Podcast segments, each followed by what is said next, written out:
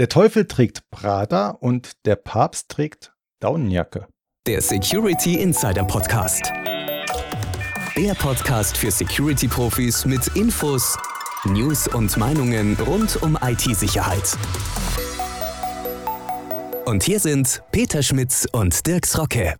Hallo und herzlich willkommen zum Security Insider Podcast. Für Sie im Mikrofon ist Dirks Rocke und bei mir im virtuellen Studio sitzt wieder Peter Schmitz, der Chefredakteur von Security Insider. Hallo Peter, grüß dich. Hallo Dirk und hallo liebe Zuhörerinnen und Zuhörer.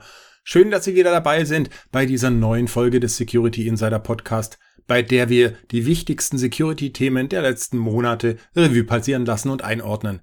Ja, im ersten Quartal des Jahres ist wieder viel passiert und wir haben eine ganze Menge spannender Themen. Also, Dirk, lass uns gleich loslegen.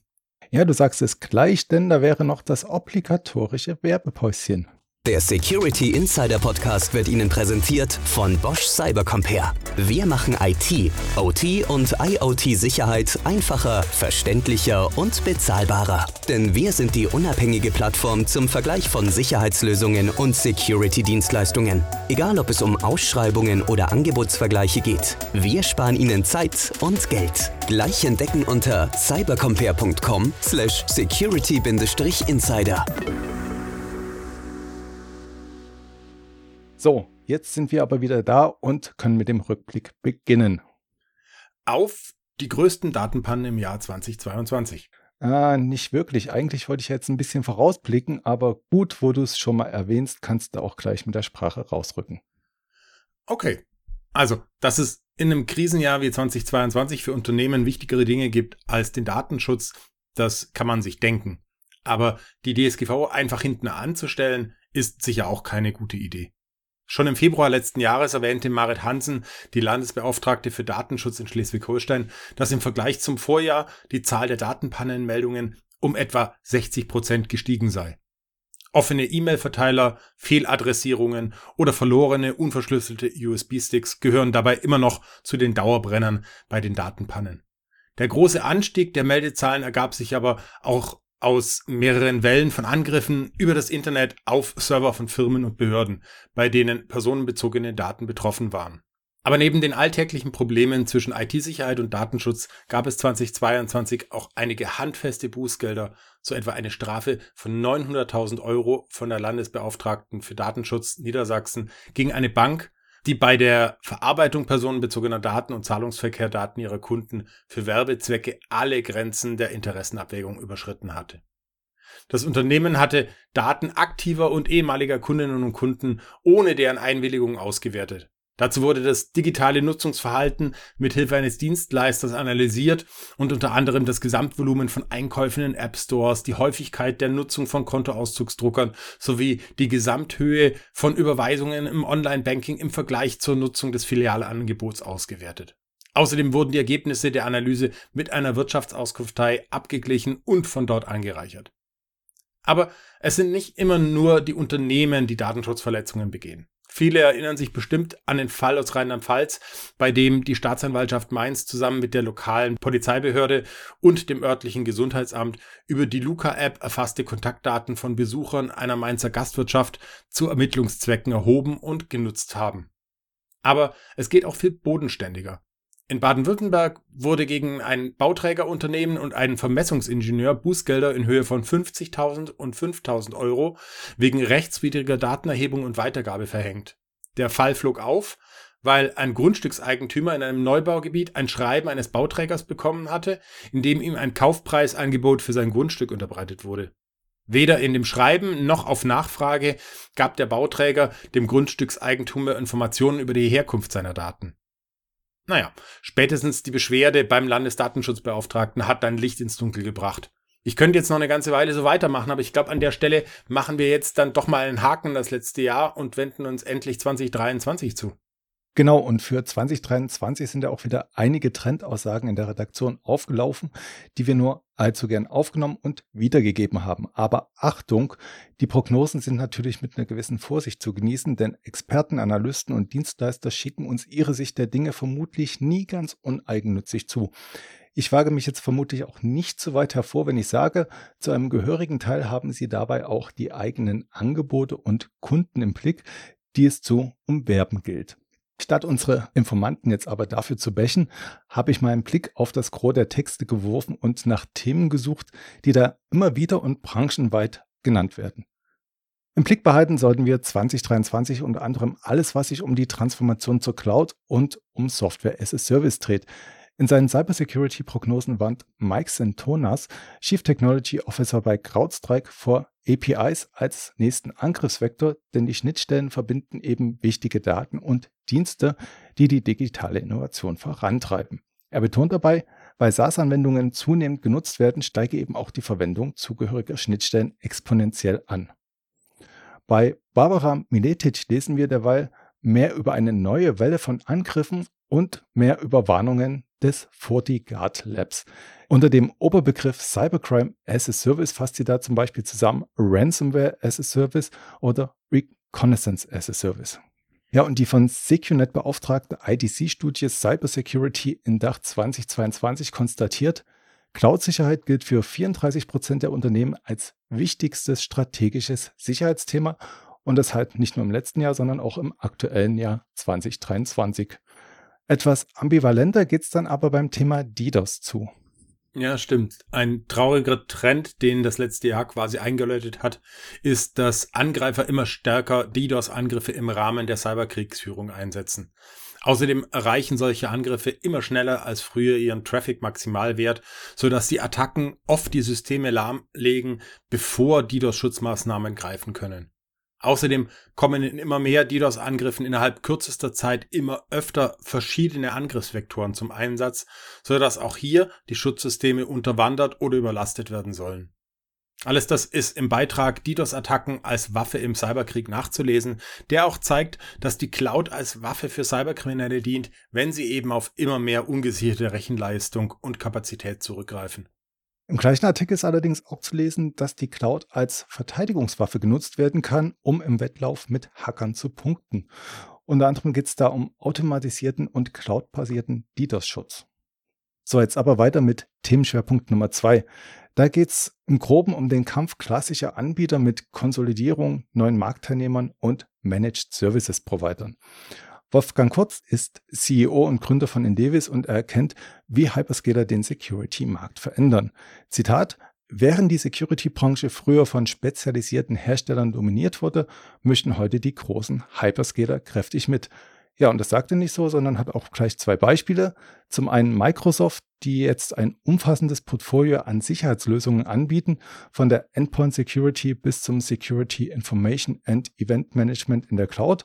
Und auch Google sei mit einem Cloud-Team auf dem Markt und werde aller Voraussicht nach den Bereich Detection und Response ausbauen. Ja, und schon wären wir wieder bei der Barbara Miletic. Die erzählt uns nämlich, warum der Fachkräftemangel MSPs, Managed Services Providern, in die Hände spielt. Allerdings ist auch das wieder nur eine Seite der Medaille. Trend Micro erkennt nämlich auch Gefahren und warnt vor Angriffen auf Managed Services Provider, Cloud-Infrastrukturen, vernetzte Fahrzeuge und eben auch neue Erpressungsmethoden. Und dann wäre ja da noch das große Thema KI das direkt oder indirekt angesprochen wird, etwa als Teil autonomer Datenmanagementlösungen auf Basis von künstlicher Intelligenz und Machine Learning. Ja, wobei sich ja immer wieder die Frage nach der Aussagekraft von solchen Trends stellt. Das thematisieren ja mittlerweile auch die Security-Anbieter selbst schon. Ich nehme hier mal als Beispiel das Unternehmen WatchGuard, deren Threat Labs haben einen Ausblick auf die Security-Trends des Jahres 2022 gegeben und der CSO des Unternehmens, Cory Nachreiner, der hat dann für uns die jeweiligen Hypothesen mit der Realität abgeglichen. Ich greife mal ein paar der spannendsten Aspekte heraus. So wurde in dem ursprünglichen Report postuliert, dass Hacks im Weltraum Schlagzeilen machen würden. Ja, was soll man sagen? Schon im Februar letzten Jahres kam es dann zu Angriffen auf die Satellitenkommunikation von Viasat. Wir erinnern uns, die Steuerung der deutschen Windräder war damals quasi der Kollateralschaden beim Angriff auf ein System, das auch vom ukrainischen Militär intensiv genutzt wurde. Eine andere Vorhersage, die lässt sich dagegen nicht wirklich überprüfen. Die Trendsautoren gaben an, dass 2022 das Zero Trust Prinzip seinen großen Siegeszug erleben würde.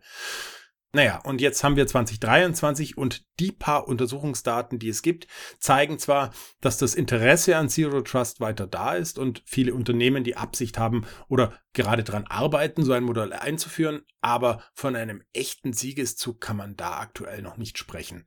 Aber, so meint Cory Nachreiner, zum größten Teil seien die Vorhersagen für 2022 eingetreten, mal mehr, mal weniger exakt. Und was nicht ist, das kann ja noch werden. Ja, und ich denke, beim Thema KI kann man sagen, dass der Siegeszug voranschreitet. Wir sind jetzt schon im vierten Monat des Jahres und es gibt einfach keine Ruhe. Selbst die Publikumszeitungen sind voll davon. Die FAZ berichtet ja kürzlich sogar davon, wie ein Foto von Papst Franziskus per KI manipuliert wurde. Zu sehen ist auf dem Bild, wie Gottes irdischer Stellvertreter statt eines typischen Gewandes eben eine weiße Daunenjacke trägt. Auch wissenschaftliche Paper untersuchen mittlerweile weitere Angriffsvektoren auf KI-Lösungen. Ich verweise jetzt mal exemplarisch auf Forscher der Universität des Saarlandes, des CISPA Helmholtz Zentrums für Informationssicherheit und auf die Sequire Technology GmbH. Alle zusammen haben nämlich neuartige Angriffsvektoren auf Large Language Models analysiert. Auch wir haben uns dem Thema KI eingehender gewidmet. In seinem Gastartikel hat Professor Sebastian Biedermann von der Technischen Hochschule Würzburg-Schweinfurt schon Anfang des Jahres die Details vorgeführt, mit denen man ChatGPT für Phishing-Angriffe einspannen kann. Ja, und wer das Ganze lieber hört statt liest, kein Problem. Im Podcast hatten wir Professor Biedermann ebenso und konnten dort noch mehr über Fuzzing sowie Seitenkanalattacken von ihm erfahren. Und wir bleiben auch jetzt noch am Thema dran und haben zuletzt weitere Gastbeiträge rund um die KI veröffentlicht. Ja, bei all dem Hype um KI und deren Möglichkeiten sollte man aber, finde ich, unbedingt das Gesamtbild nicht aus dem Auge verlieren und strategisch sinnvoll agieren. So gab es zum Beispiel im letzten Jahr schon viele Anzeichen, dass in der Krise Unternehmen damit anfangen wollen, ihre Security-Budgets einzufrieren oder sogar zu reduzieren ein verheerender Ansatz, wenn man bedenkt, dass gerade in Krisenzeiten die Cyberkriminellen auf Hochtouren laufen und über verschiedenste Vektoren versuchen, Kapital aus der unsicheren Lage zu schlagen. Allerdings bedeuten steigende Budgets für Cybersecurity allein auch nicht, dass sich der Schutz, die Erkennung und die Abwehr bei Cybervorfällen verbessert. Das betonte auch unser Autor Oliver Schoncheck, der anmahnte, dass Unternehmen dringend eine Investitionsstrategie für die IT-Security brauchen. Zwar würden an vielen Stellen wichtige Trends wie Remote Work, Zero Trust und Cloud Services genannt, denen man sich unbedingt annehmen müsse, aber nur immer neue Security-Ansätze zusätzlich zu implementieren, erhöht am Ende nur die Komplexität, nicht aber die tatsächliche Sicherheit. Ziel sollte es für die Unternehmen also sein, durch neue Investitionen die Security-Landschaft im Unternehmen zu vereinfachen, meint Oliver Schoncheck. Ja. Und mit einem ganz ähnlichen Thema hat sich im Februar dann auch unsere vorletzte Podcast-Folge beschäftigt. Da ging es im Gespräch mit Bernhard Otter vor allem darum, wie Unternehmen bestimmen können, für welche Risiken äh, es für sie besonders wichtig ist, sie abzusichern. Wie man bewusste Lücken lässt und wie man auch eine Vergleichbarkeit zwischen verschiedenen Risiken schafft. Aber das Allerwichtigste ist auf jeden Fall, dass Unternehmen sich der Risiken, die es für ihren Betrieb gibt, bewusst sind. Denn das Unbekannte, das lässt sich eben nur schwer absichern. Aber zumindest ein bisschen ergründen, zum Beispiel per OSINT. Bevor ich jetzt aber nochmal alles zum Thema Open Source Intelligence erzähle, verweise ich nochmal auf unsere Podcast Folge 68, in dem wir das Thema ausgiebig mit einem Experten vom Fraunhofer Institut für sichere Informationstechnologie besprechen konnten. Und wem es aufgefallen sein sollte, anders als üblich, gab es von unserem Gast Jörg Janikos kein Bild auf unserer Seite und das ist alles andere als Zufall. Was dahinter steckt, erfahren unsere Hörer eben auch in der genannten Audio-Episode. Ja, und äh, ich kann da auch noch ein kleines bisschen zusätzlichen Mehrwert liefern, denn wir hatten Anfang März neben der Podcast-Episode auch einen ganz tollen Artikel von Thomas Joos, in dem er zehn praktische Tools vorstellt, mit denen sich öffentlich zugängliche Informationsquellen nutzen lassen, um Schwachstellen im eigenen Netzwerk zu identifizieren, also OSINT-Tools. Zum Beispiel das Open-Source-Projekt MISP oder Malware Information Sharing Plattform, mit der Unternehmen, Organisationen, Forscher und auch Anwender Informationen zu Malware sammeln und teilen können. Interessant ist die Plattform vor allem für die automatisierte Analyse von Bedrohungen und Malware. Ein anderes spannendes Tool ist BotScout. Das hilft dabei, Skripte und Bots zu erkennen, die versuchen, die eigenen Webdienste und Cloud-Infrastrukturen anzugreifen oder sich automatisiert zu registrieren. Das dritte von zehn Tools, das ich mal exemplarisch kurz vorstellen möchte, ist Fishtank. Über diesen Dienst können Anwender aktuelle Phishing-Angriffe und deren Quellen melden und gegenseitig verifizieren. Über eine API und Feeds teilt der Dienst diese Informationen dann zur Nutzung in aktuellen Security Tools. Ja, und wer jetzt die drei vorgestellten Tools und die anderen sieben einmal selbst ausprobieren will, der findet den Link zum entsprechenden Artikel natürlich wie immer in den Show Notes. Ja, jetzt bist du aber schon ziemlich tief in die Details der OSINT abgestiegen. Ich würde gerne nochmal zurück zum allgemeinen Sicherheitsbewusstsein. Das soll ja auch mit diversen Sicherheitstagen gestärkt werden. Mir fällt jetzt spontan der World Password Day ein. Nachdem wir ja vergangenes Jahr mit Fido Passkey bereits den Abgesang auf die Zugangsparolen gehalten hatten, hat sich auch der Ändere dein Passwort-Tag ein wenig gewandelt. In den von uns aufgezeichneten Tipps sagt Simran Mann vom Bitkom beispielsweise, ohne anders müsste man sein Passwort gar nicht mehr regelmäßig ändern. Worüber man sich allerdings Gedanken machen sollte, sind Passwortmanager, komplexe Passphrasen oder die Zwei-Faktor-Authentifizierung. Mhm. Und ein anderer jährlicher Aktionstag, den wir ja erst vor kurzem feiern konnten, ist der World Backup Day am 31. März. Er soll ja das Bewusstsein für die Wichtigkeit von Backups erhöhen und Menschen dazu ermutigen, regelmäßig Sicherungen ihrer wichtigen Daten und Dateien zu erstellen. Ich finde ja, so ein Tag ist durchaus auch für IT-Profis eine gute Gelegenheit, sich mal mit den verschiedenen Backup-Strategien vertraut zu machen und sicherzustellen, dass die eigenen Daten auch geschützt sind. Und weil wir gerade beim Thema eigene Daten schützen sind, darf man natürlich auch den Data Privacy Day nicht vergessen. Der Europäische Datenschutztag, der wird jedes Jahr am 28. Januar gefeiert. Die Europäische Union und der Europarat haben ihn 2007 ins Leben gerufen, um das Bewusstsein für die Wichtigkeit des Datenschutzes und der Privatsphäre der Bürger zu stärken. Wir haben dazu uns von verschiedenen Unternehmen Statements eingeholt, in denen sie uns ihre Einschätzungen und Ratschläge zum Thema Datenschutz und DSGVO-Compliance schildern sollten. Und besonders spannend war dabei, fand ich, dass sich die Forderungen teilweise widersprachen und damit zeigen, wie komplex das Thema dann doch immer wieder ist. So fordert beispielsweise Al-Lakani, Gründer und CEO der ID GmbH, dass die EU-Regulierungsbehörden eine phishing-sichere Multifaktor-Authentifizierung für alle Organisationen vorschreiben sollten. Dies würde den IT-Entscheidern beim Thema DSGVO-Compliance einiges an Kopfzerbrechen ersparen, weil es den Datenklau durch Phishing de facto unterbinden würde. Jan Wolter, General Manager EU bei Applause, hielt dagegen, dass Zwei-Faktor-Authentifizierung und andere Maßnahmen, die uns schützen, es vor allem älteren Leuten, die sich digital noch nicht so gut zurechtfinden, erschweren, am digitalen Leben teilzuhaben. Bei allem Fortschritt und dem nachvollziehbaren Wunsch nach Schutz müsse man eben auch immer mitdenken, dass Digitalisierung gleichzeitig für alle in unserer Gesellschaft umsetzbar sein muss, meint Wolter. Wie war, wie war, beim Datenschutz gibt es verschiedenste Sichtweisen und Facetten, über die wir auch das ganze Jahr hinweg berichten und informieren. Aktuell verweisen würde ich da jetzt nur ganz knapp auf drei Texte unseres Datenschutzexperten Oliver Schoncheck. Noch im Januar konnten wir lesen, warum Cybersicherheit und Datenschutz Hand in Hand gehen. Man denke jetzt nur an Phishing oder Ransomware, bei denen Nutzer nicht nur ausgesperrt werden, sondern manchmal auch damit erpresst werden, dass Daten veröffentlicht werden.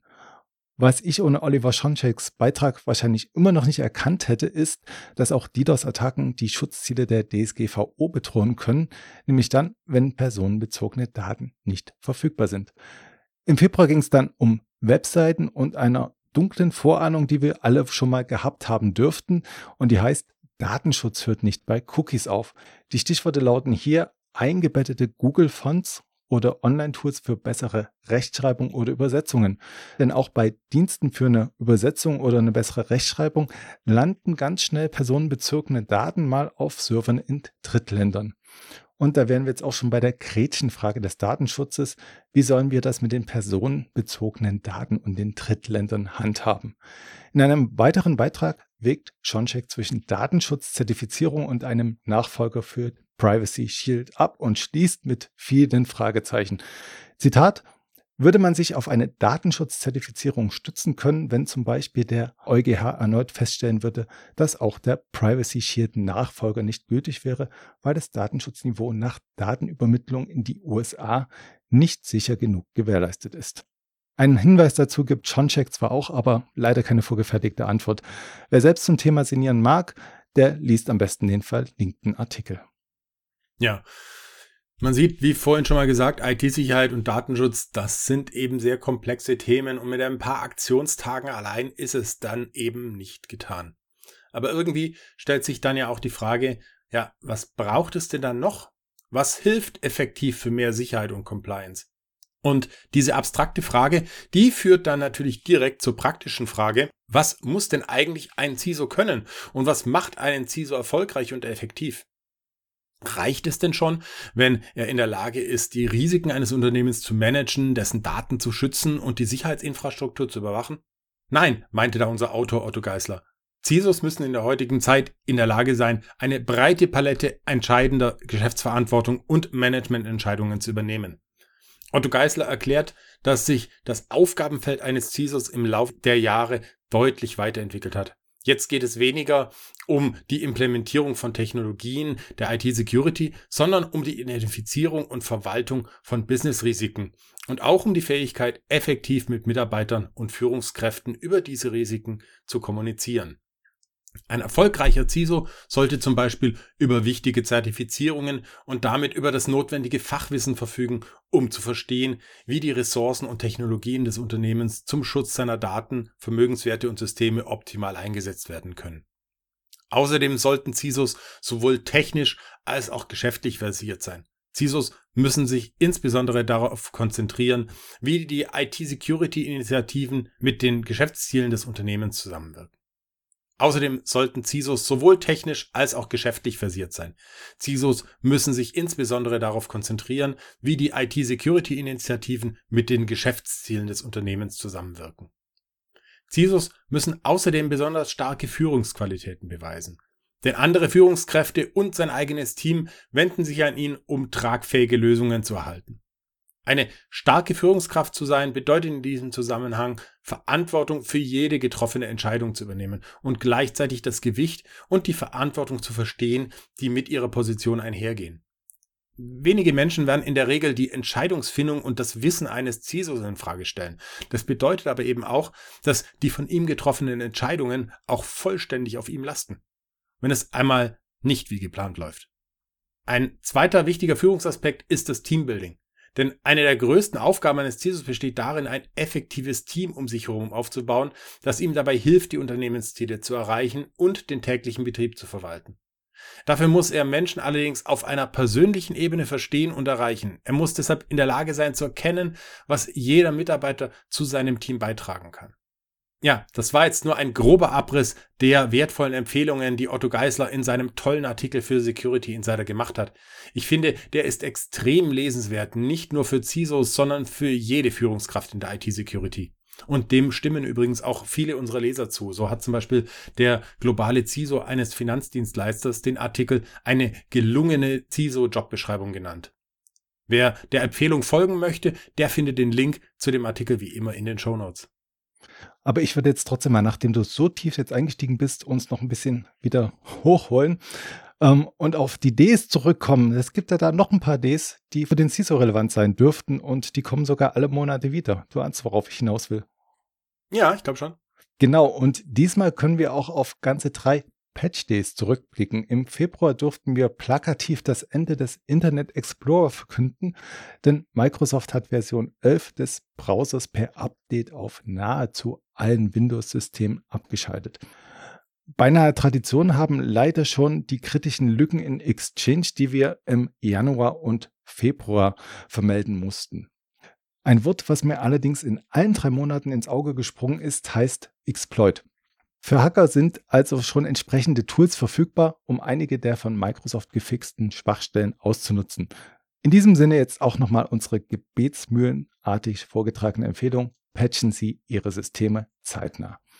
Im März lohnt sich das insbesondere bei allen Windows-Versionen, um eine Lücke in der Smart Screen-Funktion zu beheben. Die Rechner eigentlich vor Angriffen schützen, kann aber von Hackern umgangen werden, um Viren auf Systeme zu schleusen. Die Lücke ist offensichtlich bekannt und es gibt hier eben auch schon die Exploits, die ich angesprochen hatte. Gleiches gilt für eine weitere Lücke, die vom März Patch Day adressiert wurde. Und zwar geht es da um alle Outlook-Versionen und Microsoft 365 Apps. Besonders gefährlich waren im März zudem Schwachstellen bei der Kommunikation über HTTP, ICMP und RPC. Dafür gab es dreimal einen Score von 9,8 gemäß Common Vulnerability Scoring System und das reicht ja nur bis 10. Alle Werte über 9 entsprechen schon einer kritischen Verwundbarkeit. Betroffen sind jetzt in dem Fall Windows 11 und Windows Server 2022. Ja, ich finde, man sieht echt ganz gut, die Patch Days, die halten einen dann doch immer wieder ganz schön auf Trab. Aber äh, es sind nicht immer nur die Schwachstellen, die dafür sorgen, dass man von heute auf morgen Sicherheitsprobleme lösen muss.